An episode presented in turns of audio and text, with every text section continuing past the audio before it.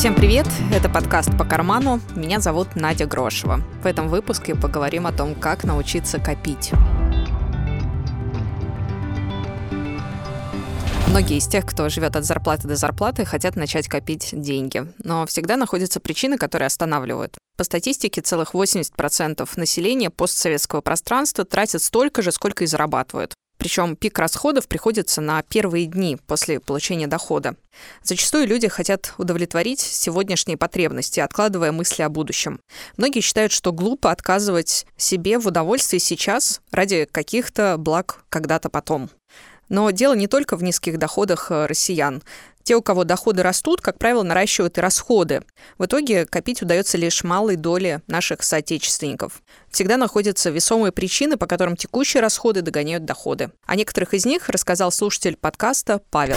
Сложно откладывать что-то, когда расходы в какие-то месяцы могут превышать доходы. Месяц, когда не было доходов, в общем-то, откладывать, как правило, нечего. Но когда есть что отложить, всегда может возникнуть какая-нибудь плохо просчитанная необходимость. Семейного бюджета нет на бумаге, он есть в голове, и он очень не структурирован. Закончился бюджет раньше, чем должен быть, и тогда приходится что-то высчитывать, и с удивлением просто обнаруживаешь, что весьма неплохо жил две недели из месяца, одну неделю жил скромно, и на еще одну неделю просто ничего не осталось. Такие сложности с накоплениями распространены среди россиян. Но на Западе все иначе. Например, исследование JFK Group показало, в каких странах на чем экономят. Четверо из десяти голландцев и австрийцев всегда покупают самую дешевую еду. А если наступают тяжелые времена, итальянцы ограничивают себя в одежде, англичане меньше ходят в пабы, а немцы отказываются от крупных покупок вроде стиральной машины, но все продолжают откладывать деньги на будущее.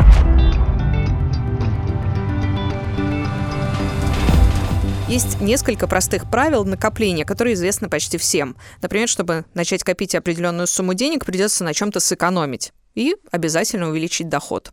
Для этого мы и составляли финансовый план. Помните? Анализировали все расходы семьи, обязательные траты и необязательные, или так называемые хотелки. Идеальная формула семейного бюджета – 50% обязательные расходы, 30% необязательные и 20% в накопление. Очень часто до этих 20% на накопление деньги в семейном бюджете заканчиваются. Чтобы изменить ситуацию, откладывать в накопление следует в первую очередь. То есть пришла зарплата или гонорар, и сразу перевести часть на специальный счет. Начать можно с 5%. Это лучше, чем ничего. И постепенно увеличивать платеж самому себе. Использовать для этого лучше не тот счет, с которого вы оплачиваете все покупки, и не зарплатную карту. Заведите отдельный счет, накопительный, например, но, правда, по нему совсем небольшой процент. Можно открыть депозит. Лучшая ставка будет по тому, с которого нельзя снять. Но нужно проверить, чтобы его можно было пополнять. Автоматизируйте накопление. Настройте на своей карте ежемесячный перевод на сберегательный счет или депозит. Лучше всего выбрать день сразу после выплаты зарплаты. Тогда избавите себя от лишних размышлений, стоит ли откладывать деньги в этом месяце или нет. Начните с создания небольшого резервного фонда. Это 30-50 тысяч рублей на счету. Лучше, чтобы накопленная сумма равнялась вашей ежемесячной зарплате. Тогда в случае экстренной необходимости или потери дохода ее хватит на месяц проживания. Формирование такого запаса не только убережет от дорогостоящих сборов за овердрафт, но и поможет выработать полезную привычку копить.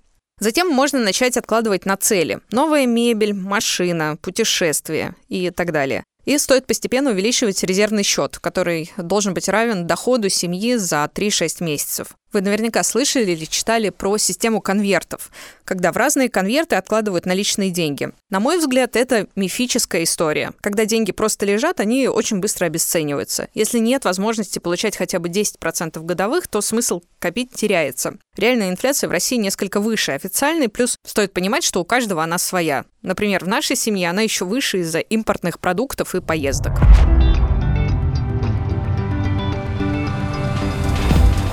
Раньше мы на долгий срок не копили. Есть резерв и валютный счет, на котором мы откладывали валюту для путешествий. В конце прошлого года договорились изменить подход. По возможности набрать как можно больше дополнительных проектов, чтобы заработанные с них деньги откладывать на индивидуальный инвестиционный счет, ИИС. Это счет для инвестиций. Плюс можно получить налоговый вычет с денег, которые на него внесены. Фактически это брокерский счет с особым налоговым режимом. Максимальную выгоду с такого счета можно получить, если перевести за год на него 400 тысяч рублей. Тогда налоговый вычет составит 52 тысячи рублей. Муж открыл такой счет в конце прошлого года, я в начале этого. На мой взгляд, нельзя упускать возможность, если государство готово вернуть 13%, которые за нас платит работодатель. Получить такой вычет, соответственно, могут те, кто официально трудоустроен, за кого работодатель уплачивает эти 13% в бюджет. Открыть можно через приложения, они есть как и у госбанков, так и у коммерческих банков и у брокеров. Чтобы деньги, которые лежат на этом счету, работали и приносили доход, мы купили облигации федерального займа. Это такие ценные бумаги, их выпускает государство, когда занимает деньги у граждан, и обещает вернуть в определенный срок и еще доплачивать определенный процент.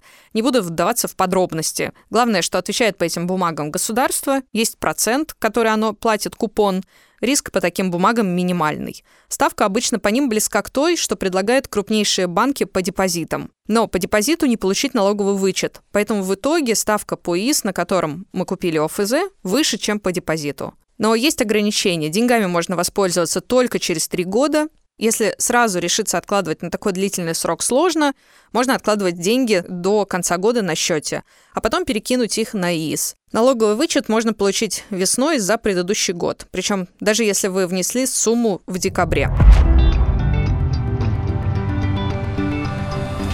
Если каждый месяц копить по 5 тысяч рублей, то за год получится 60 тысяч. Налоговый вычет с них 7800, купон 4,5. И таким образом за 3 года таких ежемесячных вложений получится почти 217 тысяч рублей. Тоже неплохой резервный фонд для семьи. Если этот подкаст стал для вас полезным, оставьте, пожалуйста, отзыв в iTunes, чтобы она осознала как можно больше людей. Найти можно по названию «По карману».